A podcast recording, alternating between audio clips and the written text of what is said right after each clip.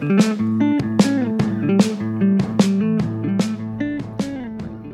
ろしくお願いします。さっきね渡辺あの、はい。チャクラム渡辺さんと。ねこれ た田川さんともこれねポッドキャスト話せるとかちょっと今回豪華すぎいやいやもうそう。てかこの前ね3人で飲んだんですよね、そうですね。その時あのいろいろ話した中でまずポッドキャスト撮ろうぜみたいな話になり、ねそうですね。実現してよかったですねよかったです、はい。もう田川田川さんはもうある程度、うん。なんですよ4年ぐらいですかね多分、うん。初めてそうそうそうそ会ってかあれどこだっけ？ICC とか？あの IBS とか？IVS が一番最初ですけど、多分あのきっかけはショコタン。あそうショコタン。ショコタンこれ聞いてたらぜひつぶやいてください。あのさっきも、うん。あの渡辺さんの回でもショコタンの名前が出てくるっていう、ね、そうだそうだそうもうねその本当にタクラの初期にインターンしてでその後グッドバッチの社員になってそうそうそうそう。今ベルリンのでしたでした。フリーフリーランスで活躍しているといううん。ショットなん。ですけど、はい。はい、じゃあそんなこんなで今日よろしくお願いします、よろしくお願いします。はい。はい。まあなんかあの、はい。直前は僕渡辺さんとなんかあのお互いのルーツについて、うんうんうんあの話すみたいな感じで、はなんかすごいエモい感じになっちゃったんですけど ぜひこう今回はやっぱり高橋さんがこうはい最近ずっと取り組まれてきた、い。あのデザイン経営宣言はい。のあの話を聞けるといいかなと、はいかりました。もう、はい。あのグッドバッチの社内でもすごく話題にああそうですか。ありがとうございます、はい。なりまして、はい。あの全員必読みたいな。あ本当に。あすごい嬉しい感じでしたね。はい。なんかあのこの具体的なこうププロセスとか、はい。あの経産省とこれあの面白いのが経産省と特許庁。うん。合同なんですね。合同。まあ特許庁ってあの、はい。経産省の中にある、はい。えー4つぐらいの庁のうちの1個なんですね、はい。あのエネルギー庁とか、はい。はい。なんとか庁とかあるんですけど、その中で、えー、と知的財産を扱ってるのが特許庁なんで、はい。まああの出し出元出どころはと経済産業省ポツ特許庁になってるんですけど、うん。まあ、基本的にはあの同同じというか、い。う感じだと思いますけどね。こ。れなんかあの最終的なアートとしてこのデザイン経営宣言というこのスライドに出てきてるんですけどはい。もともとはどういうこのなんかこのところからこのなんか検討会って絶対ありますもんね。そうですね。な何どういうこうテーマで話が始あまったんですか。のその多分きっかけを作ったのは、はい。えっと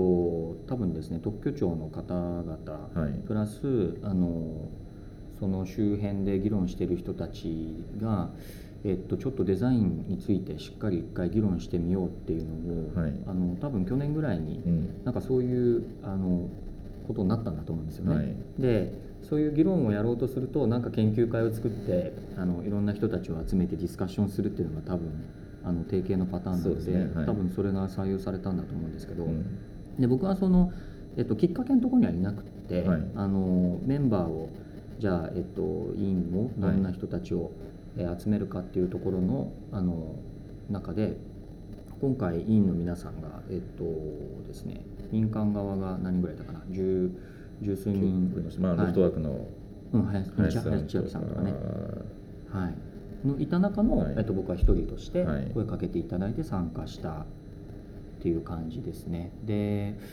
研究会にしては結構長くて全部で11回ぐらいディスカッションして、ーそんなにですか、うん毎月やってって、はい。えー、となのでほぼい気づいたら1年ぐらいかけてあディスカッションしてそたんですね。かかってたんですね、うん、で最初の前半は、あのまあ、十数名の委員の皆さんそれぞれ一応そのなんだろう何かしらデザインとのつながりで仕事されてる人たちなんだけどあのなんかデザインって言っても結構裾野が広いのでね。いろんなジャンルの人たちがいるからでそのいろんなジャンルの人たちが捉えている今のデザインの潮流とかうん。考え方っていうのを、えっとねえーみんな時間もらって大体1回あたり2人ぐらいのペースで、うん。あの紹介していく、まあ、はい。それだけでもはい。56回かかったんですけど、はい。であのーでその時はまあすごく、えっと、いろんな立場とかいろんな時代のデザイン。うん。デザインっていう言葉なんだけど、まあ、すごく多様なデザインがやっぱあるんだなっていうのを、まあ、委員もそうだし、うん。まあ、あの行政の皆さんの方も、えーなんかそれが全部こうダウンロードされた状態で。でその時はまだねあのテーマとしては、えーっとまあ、デザインの力っていうのがうん。どうやったらその産業の力に、うん。えっと、なるのかっていう,、でまずそのこと自体を理解するっていうふうなことだったんで、うん。えーまあ、中間折り返し時点では、うん。まあ、最終的には今回結果としてはデザイン経営宣言っていう形を取ったんですけど、はい。あのそういったそのアウトプットになるかどうかっていうのはこの中間地点では全然まだそういう話はなくて。じゃあもうゴ,、ールイメージはあまり固まってないまま走っていたってことですね、うん、ゴールイメージはね、はい。えっと、固まっていないっていうよりは普通のゴールイメージだと研究会が報告書を出すってことですよ。そうですよね。うん。ん。で、まあ、あのこういうことが分かったとか、えーまあ、時代はこういうふうに進んで、うん。えーいるので、うん。まあ、こういった対策をやっぱ取った方がいいんじゃないのとかっていうのを大体報告書は書いて出すだと思うんですけど、はい。あの中間折り返し地点だと、うん。みんなそういうものが出るうん。イメージはあったんですけど、うんえっと、これやっぱ宣言みたいな形で、うん。えっと、打ち出した方がいいんじゃないかっていうふうな話になったら比較的この回の後半の方なんで、うん。でまあ、最後はね、えっとまあ、あの資料として、うん。えっとまあ、今回3つぐらいかな、うん。出てましたね別紙とかはい。別点合わせると、まあ、本編と3つぐらいのドキュメントにこうある程度まとまっていったんですけど、うん。それはもう本当に最後のあの追い込みのどうだろうな、えっと891011回ぐらいで、うん。えっとみんながあのそういう方向で、まあ、ドキュメントとしてまとめていこうねっていうようなことにあのなり始めたの本当後半ですね。あの田はい。川さんが多分途中で、はい。あの発表した、えー、と第4次産業革命とデザインのはいはい。役割、うん。これも途中でですねあの田川さんはいはい。がツイートしたりとか、あー。えー、ともうあの PDF にしてはい。発信されてたので、はいはい。もうこれもあの全社にあありがとうございます。はい。読んで全社会で貼られるみたいなのがあったんですけど。そうですね、はい。これはまああの、えー、とさっきお話ししたその各委員の皆さんがそれぞれその自分の考えるデザインっていうものを、あの発表する、えー中での僕の会の、うんえーし発表のために作った資料ですね。でえーっとまあ、これもあの経産省のページに公開されているので、えーっとまあ、もし興味がある方は見ていただけると嬉しいんですけどここの中であの話、まあ、僕があの自分の考える話と、うん。えっと、キーワードとしてのあの第4次産業革命みたいなところを、まあ、掛け合わせて、えっと、資料化してるんですけどあの一つ、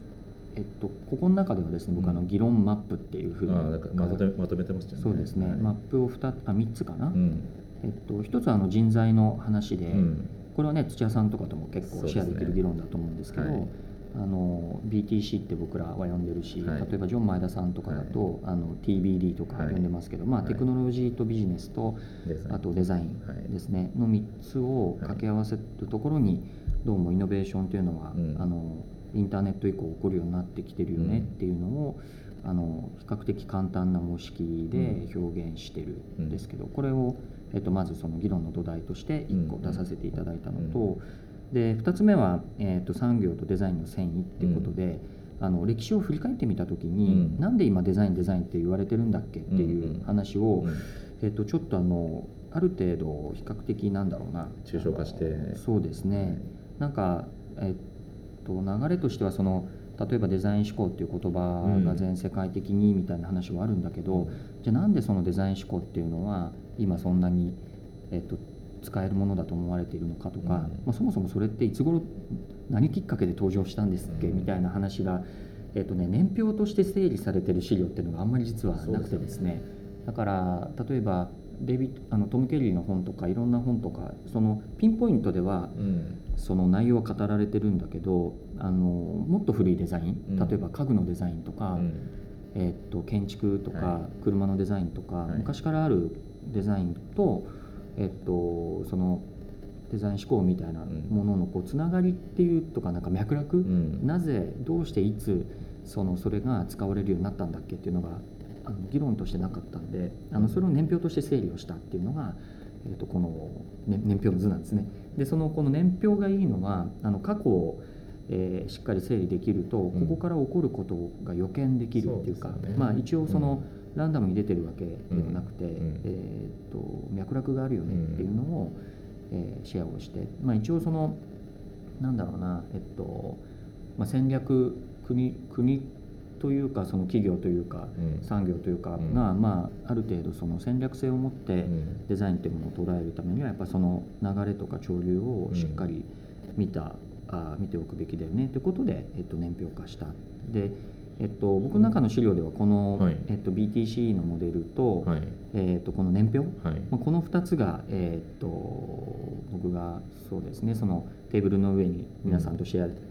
あのぜひしたいなって思ってたのがこの2つですね。なんか年表を見ると、はい。あれですよね、本当にさい、えー、とデザイン思考って言われ始めたのは、本当に最近の話ですもんね、これ。そうね。デザイン思考自体がね発明されたのは発明されたのは結構こう元をたどるとすごく前だっていう人もいるんですけど、はいはい。ただあの産業あアカデミアの世界では結構ねああのいろい。ろチャレンジ、ジしてる人たちがいたんですけど、はい。はい。あのそれをやっぱり体系化して、うんあのまあ、仕事としてというか、うん。ちゃんとそのなんだろうなもものにはい。しっかりこう落ちていって、はい。それがあの人の生活に入り込んでいくようなレベルで、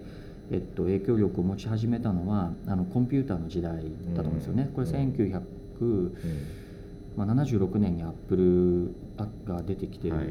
と思うんですけど、はい。あのそこから2000年の、うんうん。えー間の20年間ぐらいのところで、うんえー、とデザイン思考の原型がほぼ体系というかプラクティスとしての,、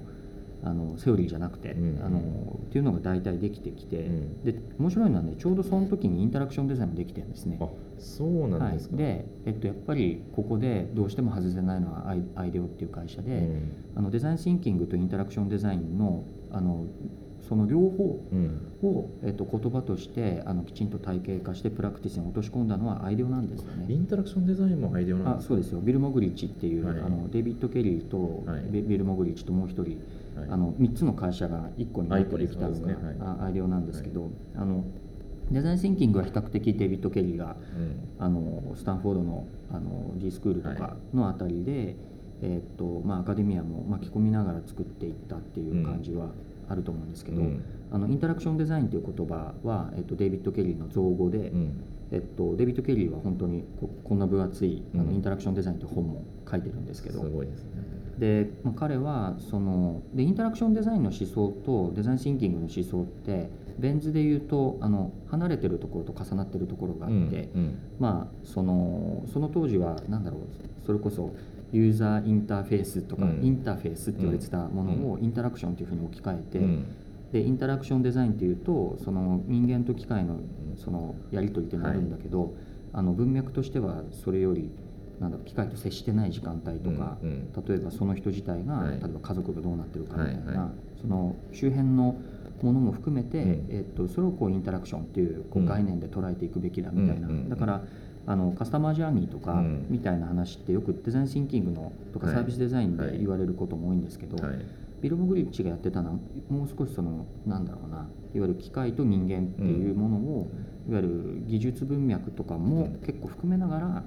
解いていこうって考えたのがインタラクションデザインなんですよね。でこのインタラクションデザインがテクノロジーとそのいわゆるデザインうん。をいわゆる、まあ、今だとコンピューテーショナルデザインとかはい。言われるようになってるエリアのやっぱり発祥のあたりにあってでそそこが、まあ、そこもね結構スタンフォード界隈で、うん。やっぱりこうちょっと変わった面白いあのインタラクション系の,、うんうんあの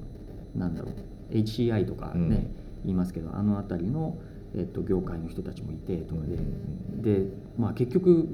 2つともそこで起こってるんですよね。うん。で多分やってた人たちもかぶってたんだと思うんですけど、うんうんうん。多分ビル・モグリッチとデイビッド・ケリーとかも、うん。あのディスカッションしてたと思うし、うんでただあの爆発的にこの2つが、うん。えっと、世の中で使われるようになったのは、コンピューターの時代ではなくて僕はやっぱりインターネットの時代うんなんじゃないかと思うんですよね。そうですね。あのいわゆるこうインタラクションデザインとか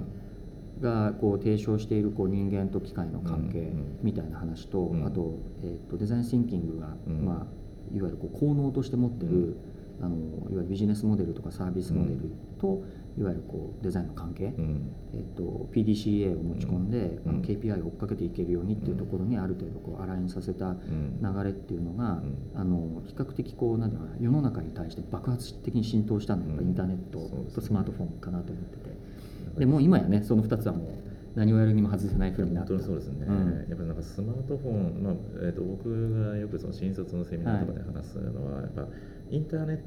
トのこうなんだろうね、まあ、イノベーションというかそのうん。衝撃、うん。えーみたいなのと,、えー、とスマートフォンの衝撃って、まあ、確かにあの僕らが生きてきたこの20年とかの中でかなり大きい山が2つうんうん。あるんですけど、インターネットは結局そのブロードバンドまでに浸透するまでに結構時間がうんかかって、うんあの本当にブロードバンド化するのが2000年とかじゃないですか、うんその孫さんが、うん。まあ、ヤフー BB でみたいな。うんでえー、とやっぱりその10年近くというかまあ8年とかの期間がかかってるんですけど、スマートフォンに至ってはやっぱり2008年に iPhone がうん。出てからうん。23年でも一気にう一ね気にうん。いってしまったので、うんうん。衝撃の大きさが、うん。あのやっぱりそのスマートフォンの方がすごくうん。大きくて、うん。でより、えーまあ、人々にすごく近いうんデバイスに、なったので、うん。そことそれを、えーとまあまあ、UX とか、まあ、うん。インタラクションデザインで、えー、と考えるっていうのはめちゃくちゃやっぱりそのそこの重要性が一気にうん。上がったから今、まあ、多分僕らの仕事がすごく、う重宝されるっていう形になってるのかなっていうのは思ってますね。であの今ねえっとなんかその、まあ、スマホとネはい。ットとみたいはない。ところの関係がうん。やっぱりこう順々に起こってるんですよね。うん。でその順々に起こってく、えー来るのにデザインはその対応を迫られて、うんうんでそこでこう新しい人種の人たちが出てきて、うん。えーっていうことだと思うんですよね。でまあもう一つこのなんだろうなさっきの BTC の話とはい。この年表で言いたかったのは、あのえっ、とですね産業がうん。の重心が繊維はしてるんだけど、うん。あの結構なんていうのかなあの捉え方としてゼロサムでうん。捉えない方がいいよねっていう話うんうんを、えっと、この年表ではできるだけ丁寧に言いたいなっていうのがあって、あの特にこの議論って、えっとですね、デザイナーの、えっと、なんだろうなできるだけそのあの全体をこう捉えた議論をしようと思った時うに、ん。あのいわゆるスマホとかネットとか、まあ、コンピューターサイエンスみたいなのが、まあ、すごく大きくはなってるんだけど、一方で僕らの身の回りって、うん。やっぱり僕らって普通に椅子座ってるし、ね。テーブルもあるし、うん。まあ、食器もあるし、うん。みたいなあのそういうものはやっぱりいっぱい残っていて、うん。だからなんか、まあ、昔そのプラスチックが発明された時に、うん。世の中の食器は全部プラスチックになるだろうって予言した人たちいたんだけど、はい。結局僕らの身の回りに残ってるのって陶器とかガラスとかもいっぱい残っていて、うん。だから結局はあの、えっと、ツールっていうか絵の具は増えてるんだけど、うん。昔の絵の具がうん。例えば昔三原色しかなくて、うん。その後オレンジだのなんだろうはい。と出てきたけど、あのその新しい色ができたからといって昔の色が全く使われなくなるかっていうとそうでもなくて、うんまあ、絵の具が増えてるっていうことだと思うんですよね。でそう考えた時にあの昔から存在してるデザインも、うん。グラフィックデザインとかプロダクトデザインとかも、えっと、未だに非常に大事で,、うん。でただそれ1個だけだとものが、あのうん。高度なやつは作れなくなってきてるから、えっとまあ、デザインとエンジニアリングを掛け合わせたようなうん。エリアとか、うん。まあ、ビジネスとデザインを掛け合わせたようなエリアとかっていうのも、うん。あの合わせて、うん。えっと、取り込んでいかないといけない、ん。けどどれをやればいいってことではなくて、うん。全体的にその結構全部やらないといけないっていう時代になってきてるんですよね。っていうのがあのこの年表で言いたかったことで。であので実際そうなってると思うんですよね、うん。なんか一回そのなんかデジタル側に行ったんだけど、うん。デジタル側のそのイノベーションがある程度、うん。なんかもうあのやられ尽くされてきてる感があって、うん。でそこからこうブーメラン的に戻ってきて、うん。えっと、例えば生活の環境とか、えっと、医療とか、うん。農業とか、うん。金融とかうん。っていうその、えっと、まだこうインターネットの波をかぶってななかった、結構フィジカルとか、うん。あとヒューマンが結構残っちゃってるエリアに、このデジタルがこう一回こう、うん。もう一回なんつうのかな、えっと、スパイラル的にうん。なんかこう入り込んできてるじゃないですか。でこのでなんで、えっと、この分野が、えっと、今そのテーマになってるかっていうと、デジタルテクノロジーが結構入り込みにくいエリアなんですよね。うん。農業とか、まあ、例えばその医療とかってなんかこうコンピューティングで何ともならんものが、ね。結構細かいところ見ていくと多いし、ね。まあ、あとプラットフォームビジネス的に言うとなんなんていうんだろうなデジタルスペースで、うん。あの比較的こう新設された世界うん。であの綺麗にデータベース構築ができるようなものじゃなかったりうんするし、うん。まあなんていうのかなグローバルスケールで、うん。大体同じことが人間としてはみんなやってるよね、みたいなものじゃない。例えば医療とかだと各国の医療規制っていうのが全然違うから、プラットフォーマーが1個プラットフォームを作っても、結構ローカライゼーション頑張んないとプロセスが全然違うって話ですね。そうなんですよ。通んないよね、みたいな話があって。だけどなんかこう経済のスケールでいくとなんか医療とか農業とかまあなんとかっていうので、うん、そのデジタルスペースだけに限定されてたエイリアン比べるとものすごく巨大なので、うん、まあそこをこうみんななんだろうな一個一個こうチャレンジしやすいところから、うん、あのみんな入っていってて、まあウーバーが例えばなんだろうなああいうこうマッチングをドライバーとその乗る人の間に持ち込んだとか、あの Airbnb がみたいなのは、うん、なんかそのいい感じでそのなんだフィジカルとか人間とか、うん、あのいわゆるリアルスペースとかっていうのと、デジタルのが持ってるそのエンドトゥエンドの、なんかこうピコってくっつけちゃうみたいな、そのインターネットのまあ良さみたいなものを うまくこうつなげ込んだ人たちっていうのが、まあ、そこで今フィールドを拡張してるんだと思うんですけど、ででそうなった時にやっぱりこう思うのは何だろうな。えっと、その手のエリアのプロダクトとかスペースとかって、うん、結構こう時代のなんか長い時間の中で、うん、あの洗練されてきてたりとかするエリアで、うん、例えばエアビーでいい感じのそのお宅に行けますよみたいな話と、なんかこう画面の中でめっちゃクールにデザインされた何々とかっていうところの、なんか人間がその両方をいっぺんに体験した時に感じるこう価値みたいなところでいくとやっぱこのソファーええわみたいな話っていうのがなんかそのデジタル側がこうあのまだその提供できないような価値を、なんかそそこがやっぱ提供しちゃうとかいう感じあるじゃないですか。でなんかねそこのあの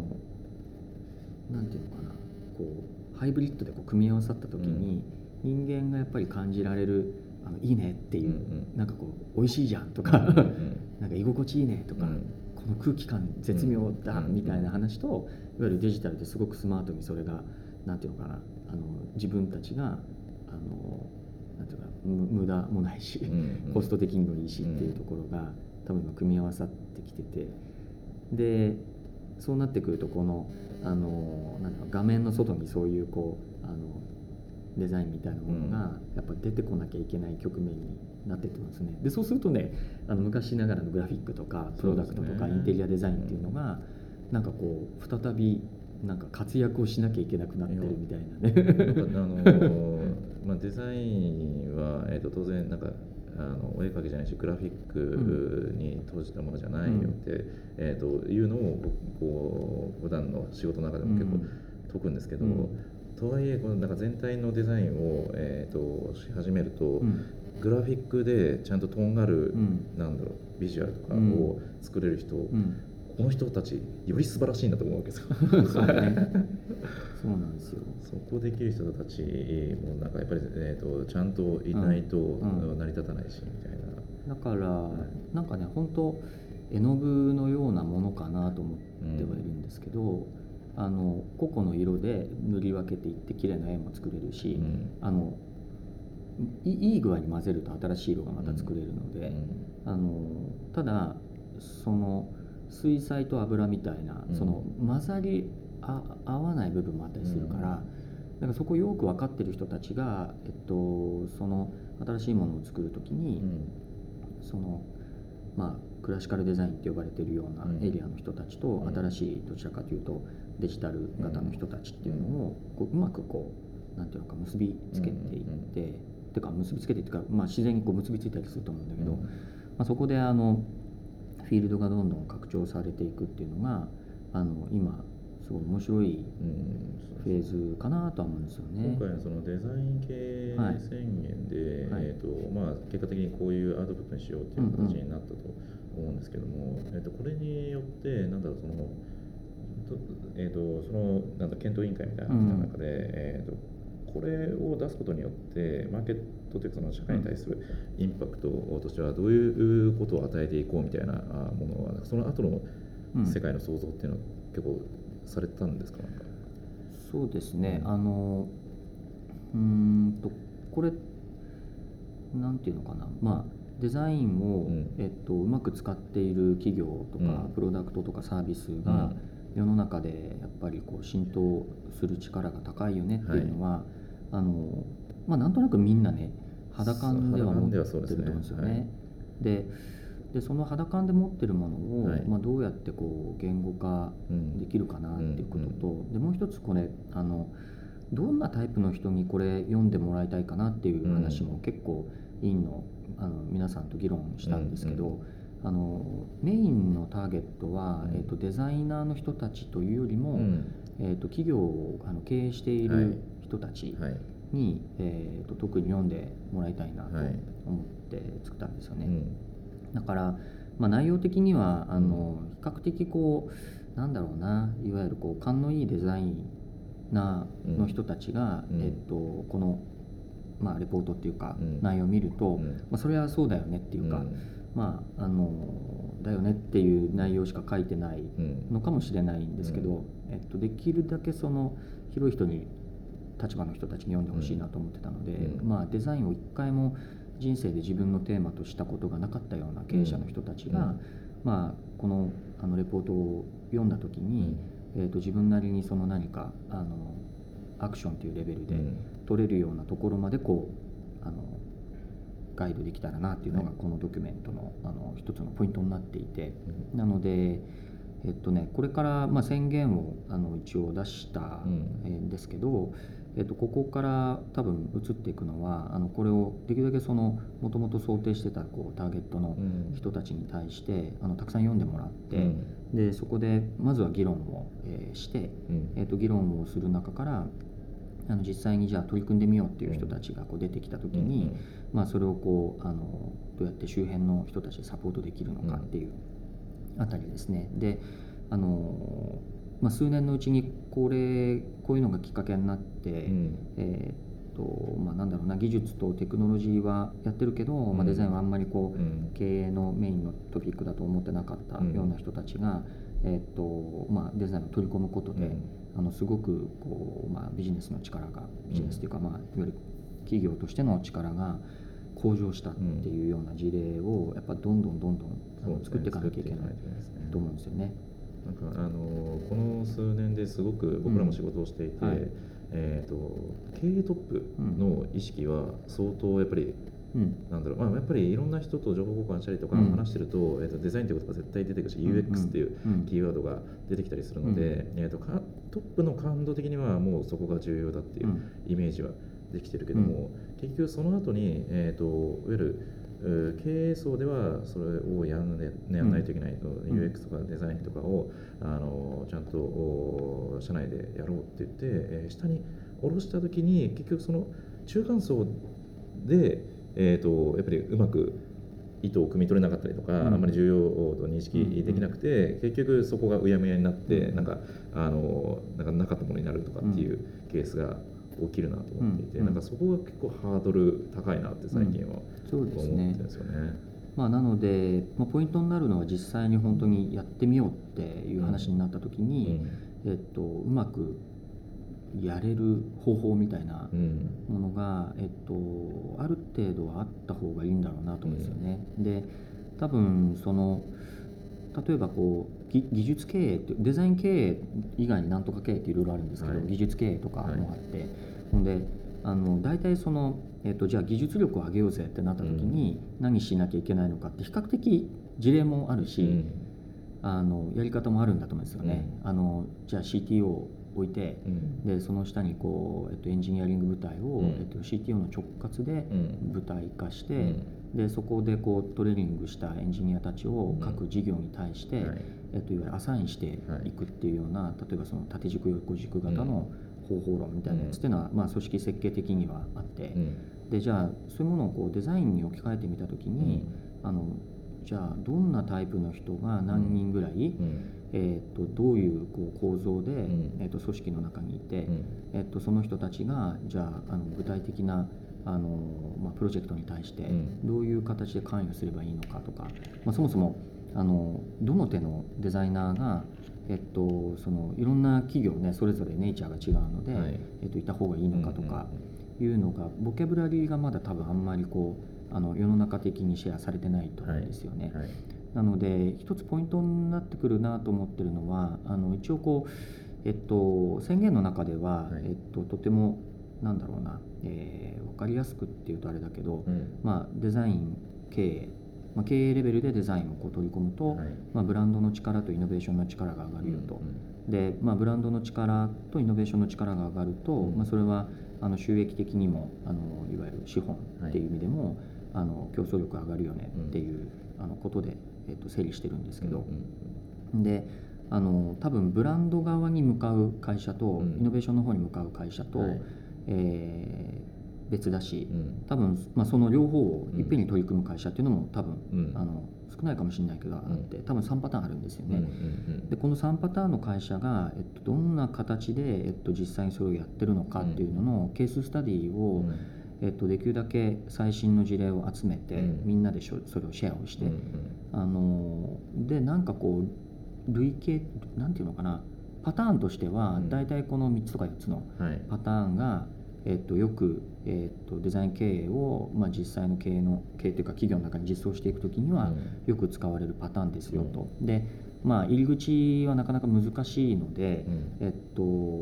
まあ、仮説としてこの例えば4パターンなら4パターンのうちの1個を採用してみて、うん、でそこからチューニングをかけて、うん、まあ、あの12年のうちにそのあの中に、えっと、きちんとあの落ちていくような形にしましょうみたいなのが、多分あの比較的まっとうなやり方だと思うんですよね。でえっとまあ、デザインと経営の関係をあの明らかにしながら、うん、えっと、ただ頭では分かるけどやっぱりそれが実装に落ちないっていうのは、ね、今土屋さんがねおっしゃったような。そのミドル層がついてこないっていうパターンも多分あるし、はい。はい、あの例えばその実際にこう、えっと、現場の、うん。えプロセスの中にそれが本当にじゃあ落ちるのかなっていうところも、結構だからあのやんなきゃいけないことがですね、えっと、ある程度こうなんていうのかな多面的なんですよね。のデザインへの投資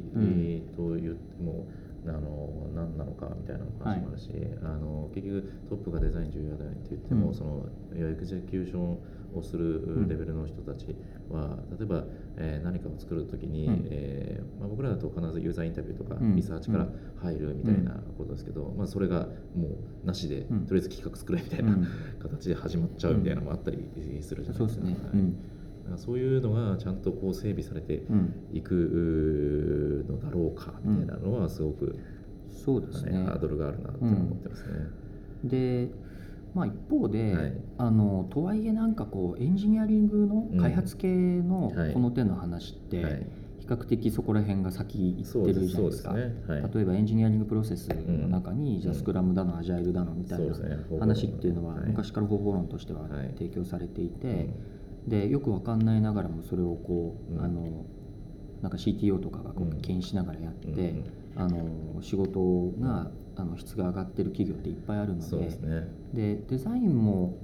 どうだろうな、まあ、ある意味そのクリエイティビティみたいなところがフォーカスされがちなので、うんうん、えっと、結構こう俗人型エンジニアリングよりも俗人性の高い、うん、えっと、部分は多いとは思うんだけど、ただ一方であのエンジニアリングについても、最近のあのソフトウェアエンジニアとかって、結構やっぱり俗人性っていうか、才能の世界だったりっていうところもあるから、あの個人的にはあんまりそこは何て言うのかな、えっと、今まであんまりやられてないとか、うん、うんとなんか情報が外にこう公開されてる情報が少ないから、うん、えっと、煮詰まっていないっていうようなレベルの話であってあの本質的にそのデザインの実装っていうのが、ものすごく難しいってことじゃなんかないんじゃないかなっていうね,、ね。なんか話はっていう気はするんですけど、ね、あとこのやっぱりデザイン責任者である CDO とか CCO とか CXO っていう人たちの経営チームの参画っていうのが、まあ多分結構大冗談に挙げられてるじゃないですか、はいはい、これあの正しいと思いつつも一番ハードルが高いところだなというのは思っていて、まずそこの人材がそもそもやっぱり日本には全然いないっていうのと、あとこれから育てなきゃいけないっていうところ、そうですね、なんかここしかもそこに育っていくってまあまあハードル高いなって思っていて、ね、まあそうね。ただあのなんていうのかな。あの会社に一人いればいいので、はい、僕はあの少なくてもいいと思ってるんですよね、はい、ハードル高くてもいいと思ってて、はい。はいでこれは多分 CTO とか CFO の議論ともちょっと近いところがあって、うん。ねね、いわゆるこうなんだろうな経理部長と CFO って違うよね、うん。うん、日本って経理部長しかいないじゃん、うん、みたいなところから、うん、やっぱりこう取り組みが始まって5年とかしてみると、いわゆるプロフェッショナル CFO って呼ばれる人ってまあまあ出てきているじゃないですか。で CTO についても、まあ、以前まではあんまなかったのが、それなりにやっぱり出てきているので。あの CDO とか CCO とかも、あのそういうのがあのあって、えー、といてというか、あの実際にその、えー、そういうあの人たちが経営チームにいることでっていうのがある程度こうあのガイドラインが示されると、あの取り組む企業は増えると思うんですよね。で、ね、今やっぱりそういう人が少ないのは、ちょっと庭玉的なところがあって、あのそういうポジションがないからそういう人が育ってないっていうのもあるはずだと思うんですよ。確かにそれはありますね。うん。はい、であの必ずしも、そのいわゆるデザイン責任者、うん、経営クラスのデザイン責任者は、うん、デザイナー出身でなくても良いと思っていて、あの CEO とか CMO とかでもいいと思うんですよね、うん、チーフブランドオフィサーとかでもよくて。あのいわゆるこうデザインをえっと、スキルとして持ってなくても多分良い、が、えっとまあ、長期にわたるその、なんだろうな顧客との良好な関係イコールブランドっていう話と、はい。まあ、いわゆる良いプロダクトを作るっていう意味でのイノベーションっていうものを、えっと、なんていうのかな広く理解して、うん、まあ、そこにあのデザインっていうのが介在してるよってことがよく分かってる人であれば、うん、あのそういうタイプの人だからビジネス出身とか技術出身の人で、えっと、だけどデザインに対する、うん、なんかいわゆるこう効能とか期待をきちんとこうそれはすごく大事なことだっていうレベルではっきり分かっていればいいかなと、まさにタクラムでいうと佐々木さんとか全然ねそうですね。佐々木そうねビジネス出身なんで、はい。うん、だから、まあ、いろんなタイプのデザイン責任者がいていいと思うんですよね、うん、あのいわゆる車業界みたいなそのいわゆるエステティクスとか、はい、クラシカルデザインのクオリティがやっぱりすごく大事っていうところだと、うん、あの当然そのデザインチームのヘッドが、はい、あの多分経営チームにいた方がい。いと思うし、はい、よりこうイノベーション側の会社だと、うん。うん、あのなんだろうな技術系、はい、いわゆるチーフプロダクトオフィサーみたいな、はい、いわゆる PM のあの最強クラスみたいな人だと、大体デザインのこともあの自分で見てきてるじゃないですか、うん、すね。うん、だからあのいろんなパターンがあっていいと思うんですよね、だけどやっぱりこう経営チームの中でやっぱデザインの良し悪しっていうものを、その例えばあの月次のねボードミーティングとか、年次とか、まあ、もっと言うと中期の計画とかで、いわゆるデザインをデザインの力、最近よくデザインの力って言ってるん。ですけど、はいいわゆるこうデザイナーじゃないですよね、うん、デザインの力？がやっぱりこう自分たちの会社で、うん、あの今のレベルはこうで、うん、あの取り組みとしてこんなことやるとやっぱ上がっていくよ、みたいなことをやっぱりこう話せるっていうかそうですね、会話がやっぱりそこで起こるとか、まあ、それに対してそのきちんと方針を出す人っていうのが、やっぱりいる会社といない会社とでは、あのまあね、23年っていう時間の中では、やっぱ結構違ってくると思うんですよね。なんかこれから、うん、あの多分えーと、デザイナーをもっと増やしていくとか、うん、そういうデザインの力、うん、を、えーとまあ、理解して使える人たちを増やしていくっていうところで、うん、結構その教育を変えていかなきゃいけないみたいなところはすごく、あの議論として出てくるかなと思ってるんですけど田川さんはそのいわゆるデザイン教育みたいな、うん、あのねえーと、RCA で、うん、えーと、役員教授をやられてると思うんですけども、こう日本のデザイン教育こうあるべきだみたいなってあったりするんですか？えっとねあのさっきのあの年表に戻ると、はい、あのクラシカルデザインあの BTC でいくと、うん、まあえっと、C っていうかデザインが関わるところは、はい、まあ、単体の C と,、うん、えっと BC 型っていうのと TC 型っていうの、この3つになるんですよね。はい、でこの、えっと、3つの人たちが、まあ、入り乱れながら仕事してるっていうのが多分、あの世界で見た時の,、あの最新の,、あのいわゆるデザインの環境だと思うんですよね。あのデザイン思考とかサービスデザイン全部この多分文脈で、あのある程度簡単に理解することができると思うんですけど、その意味でいくと僕はあの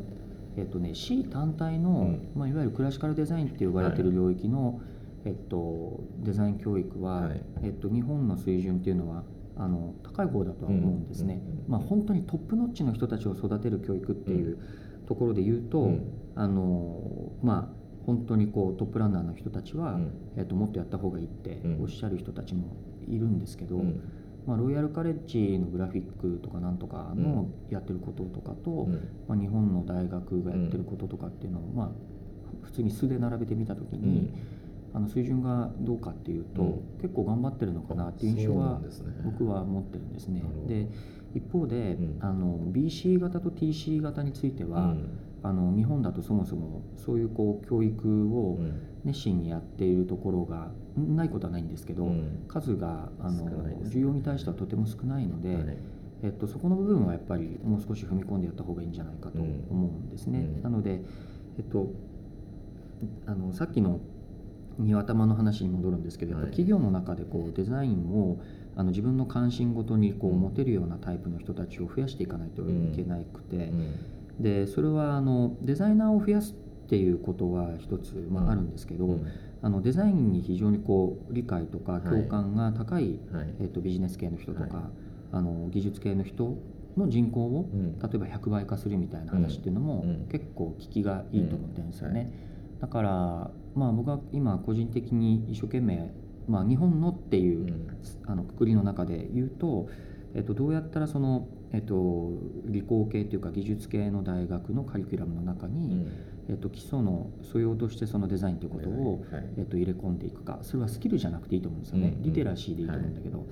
ていうのが一つと、まあ、あとは、えっと、ビジネス系。でビジネス系の人たちについては特にあの MBA っていうか、まあ、いわゆるこうなんていうのかなビジネスをあのいわゆるリーダークラスでやっていこうと思っている人たちに対して、はい、えっと、デザインのことをあのよく知ってもらうっていうか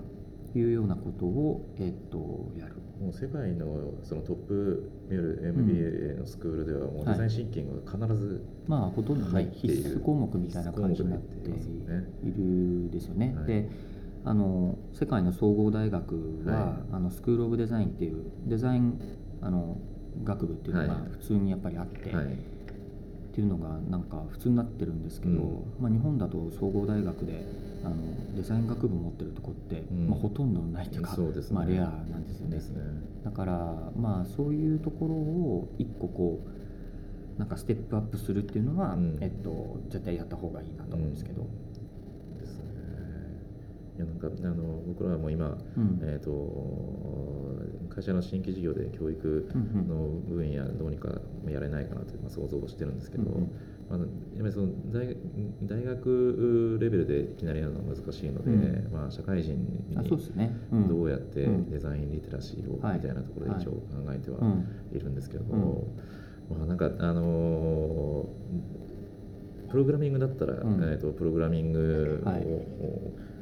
ねあのー、やっぱりこう教えてこう実装させればいいじゃないですか、デザインでデザインをこう、あの一回やらせるっていうのがどどこからどこの範囲までやればいいのかみたいなのが結構難しいなと思っていて、まあ、ビジュアルまでやらせればいいのかみたいな、そこはじゃあビジネスレイヤーの人たちにはこう、必ずしも必要なのかどうかとか、そう。それはあのなんていうのかな何がミニマムな、要素なのかっていうところは、うん、まあいろいろねあの議論はありますよね。タクラムはなんか社内の、はい、教育みたいなのって、うん、なんか制度としてあったりするのかそれとももう完全に OJT でこうぶっ込む形式ですか？えっとね今あの、まあ、OJT はベースにはあるんですけど、はい。はい、あの OJT もちょっとこうひねった OJT になってて、はい、あの自分の得意分野と不得意分野を、まあ、両方大体そのメンバーはアサインの中に持っていて、うん、えっと、仕事やればやるほど不得意分野っていうのに対する知識が増えるっていうのは一つメカニズムとしてあるんですよね。でそれを長年やってると、えっと、フルスタック型のデザイナー、うん、まあ、いわゆる B も T も分かるようなデザイナーにあの自然となりますよっていうのは1個あってこれがちょっとひねった OJT ですね。はいはい、で2つ目はあの最近今年やり始めたんですけど、はい、あの社内の中でこうある分野のエキスパートっていうのが、まあ、いろんな種類いるんですけど、はい、えっと、その人たちにあの MOOC みたいな、うん、えー、っといわゆるビデオコンテンツ、うん、30分から1時間ぐらいの、うん、えっと、ビデオコンテンツを、えっと、なんかなんていうのかな提供してもらってとか作ってもらって、でそれをこうあの、まあ、チームの中で、えー、と誰でも見れるような状況にして、えー、じゃあユーザーリサーチって言った時に、ユーザーリサーチやったことのない人が、例えば、えー、と45本のビデオを見ると、でそれは、えっとね、ちょっと社外には公開できない、これまでのプロジェクトの事例とかを、えっと、ちょっと引用しながら、はい、えー、それを見てもらって、えっと、基礎レベルをあのまずは上げる短時間でガッと上げるみたいなのは、はい、えっと、今年始めてるのますね。まあその2つがあれかなうん、アカデミアみたいな。アカデミアそうですね、うん、会社の中の,、あのそうチームとして、えっと、そういう学び力を上げていこうぜみたいなのはあのそういう意識はすごい高いところがあるのであとはまあどれだけなんていうのかなあの、えー、っと効果的にっていうか、うん、みんな忙しいのでねそんなにその、教えたり教え合われたりっていうところに、やっぱそこが負荷が重すぎるとやっぱり、あの回転がサイクルが落ちちゃうので、まあ、そこをあのできるだけこう省エネ体質で回せるようにっていうのを、まあ、会社の中ではやってますけどね。このデザイン系宣言で、はい、まあ、こういうなんだ取り組みを出したじゃないですか。あのこの5年後の日本でこうなんかどういう状況になってるとこう理想ですか？例えば、うん、えーと、なんか僕去年ワイヤードの記事で、はい、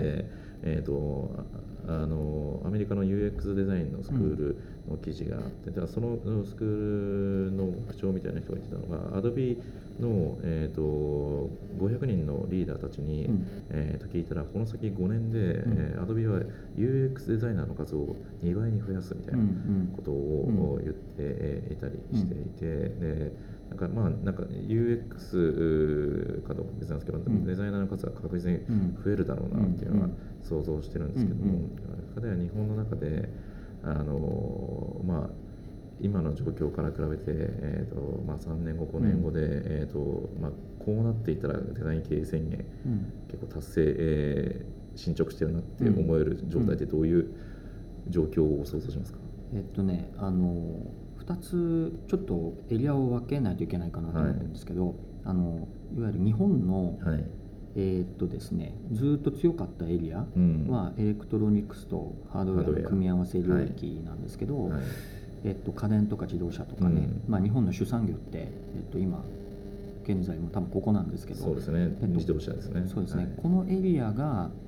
えー、っとですね、デジタル化とこう符合しながらデザイナーを増やしきることができるか、うん、で今いろんな企業がかなりこうアグレッシブに取り組んでいるところは、日本のメガ企業でも結構あって、うん、でこれがデジタルかけデザインっていう文脈で、自分たちのいわゆる古風なハードウェアを、はい、えっと、今風にアップグレードしきることができるか、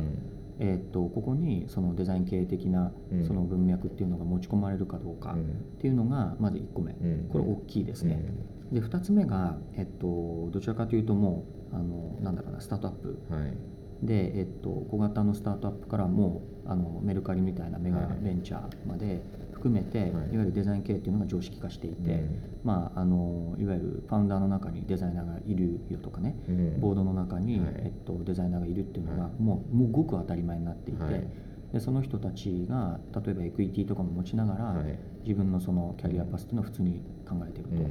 と。でその2つ今言ったそのなんだろう日本のこういわゆる主産業の部分と、新しい新世代産業の部分の両方に対して、えっと、そういったことが今ちょっと別々の話しましたけど、はい、が普通に起こってるっていう状態が、えっと、多分全体に浸透するには時間かかると思うんだけど、えっと、マーケットリーダーって呼ばれてるクラス、うん、例えば100社中の10社ぐらいは、えっと、普通にもうやってる状況になってるっていうのが、えっと、5年後だとちょっと遅いかもしれないけど、あの少なくとも3年後ぐらいに、うん。うん、まあ、日本がああの会社はこの業界のリーダーだよねって、あの指さして言えるようなところがほぼあのこれを常識化してるってとこまでいけば、まあ一旦。それでも、うん、あのまさに、えーと、そのアメリカとかシリコンバレーの文脈で、うん、えーと、やっぱり Airbnb がデザイナーが創業した会社で、うん、他にも、まあ、Uber とか、うん、えーと、フリップボードとか、いろんな会社に創業期からデザイナーが入っていたみたいなのが語られて、でデザイン重要だって流れになるのと同じで、日本でもこのあと3年の間にマーケットリーダーになっていく会社がずらっと並んだ時に、とか、まあ、創業者にデザイナーがいるみたいな、だからなんかねあの宣言はどっちかというとこう事前的に宣言してるだけで、だけど本当なのってみんな思うじゃないですか、実績はって。いう、だからあのここからまあ多分僕らがやんなきゃいけないのは、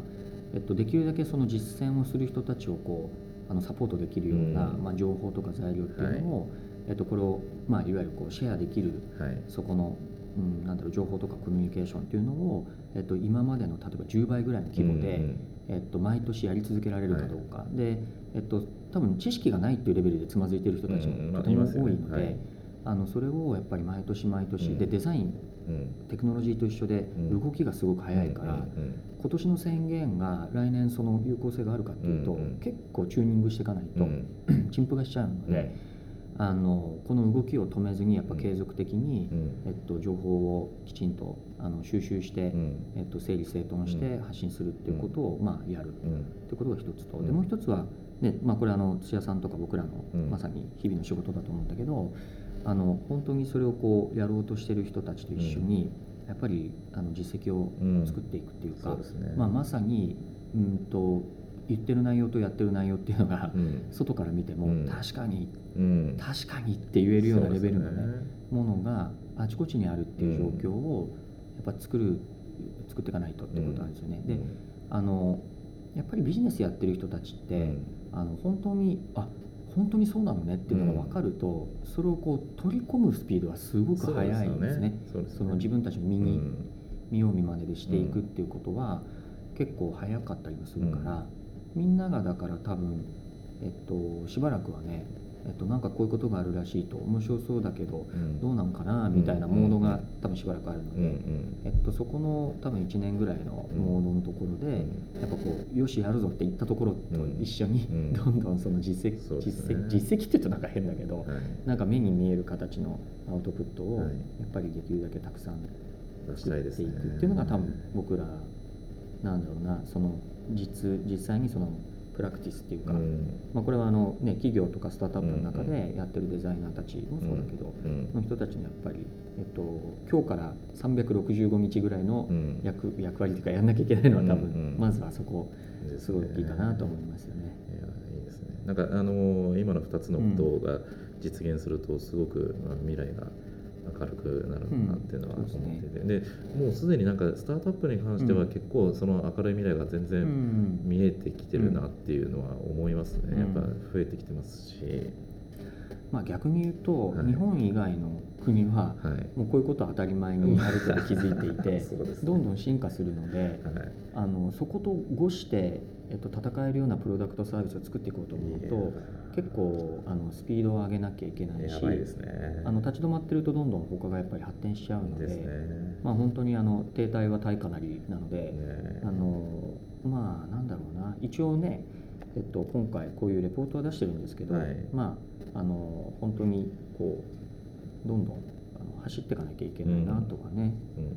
うん。うん、走っていかなきゃいけないなっていうのは その周辺の人たちえー、もそうだし自分自身もそうなんですけど、うん、まあ、ここから、えー、そうですね。だからまああんまりこれこれを起点、うん、これを出したっていうこともすごく、うん、まあ本当にこれもうあれなんですよ。委員の皆さんめちゃくちゃがん、はい、頑張ってっていうか、まあ、そうですよねもう取りまとめをするときに、はい、本当クラシカルデザイナーの人もいて、はい、イノベーション系の人もいて、ビジネス系の人もいて、まあ、結構入り乱れてる中で、はい、まあ、みんながだけど突き詰めていくと、うん、ここが幹で、うん、ここが芯だっていうふうな、うん、あの状況に最後の議論では到達できたんですよね。すごいですよね、でねこれは僕はい、僕自身もやっぱりこう昔からデザインやってる人たちと今先端で UX とか言ってる人たちとの間の断絶がやっぱりなんとか解消できないかなと昔から課題意識としてあったんであのそこの部分は一つこう飛び越えるだけの、なんかそのいわゆるフレームワークっていうのができたかなとは思うんですよね。だからまあその土台をあるあるなんかこうセオリー的なところで、あのキーワードとかも一応なんとなくあの埋め込んで作れたのは、まあとても良かったとはまあ思ってはいるんですけど、まあだけどあんまりねこれがこれがっていうことでもないのでだけど本当ねもうあれですよ。僕僕もだいぶ久しぶりに寝不足になりながら、ね、やった感じもあるんだけどだけど他の院の人たちのはい、あの個々のなんていうの奇跡的なプレーのケミストリー、えー、あと、まあ、特許庁と経産省の皆さんの、はい、やっぱり本当に研究会っていうレベルを結構超えたリーダーシップをね、はい、特にもう本当にあのワーキンググループの皆さんとかあの長官とかが今回こうステークホルダーとしてあの本当に真剣になってあの取り組んでたのはもう僕もなんかいくつかこの手の研究会なんか入ってるんですけど、はい、いやーなんかプロジェクトとしては面白かったなと、え。ー、まあこの場に介在できてよかったなっていう感じはありましたけどね。いやでもなんか本当に振り返ってこの宣言から大きく変わったなっていうふうになるといいなとか、ね、そうですね、うん、なのでまだねそういう意味だと限られた人数で短期間で作ったものだから、いろんな議論出てくると思うんですよ。うん、いやいや違うここはとかね、あの良かったとか、ここが分かんないとかってあると思うんだけどまずはもうそういう議論の対象になってるだけでもあのまずは一歩前進なので。ですね、うん。まあ、なんかその絶対この議論を絶やさないっていうことが重要かももうね。ずっと継続して、はい、まあ普通に何て言うのかな。まああのこれはね、まあ、今回は国の研究会だったと思うんだけど、はい、全体で、まあ、これからえっと、デザインを戦略的に考えていくときに、うん、あの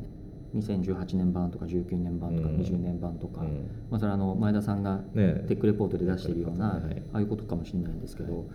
やっぱりこうどんどんどんどん積み上げていって、うん、えっと、立ち止まらずに進歩させていく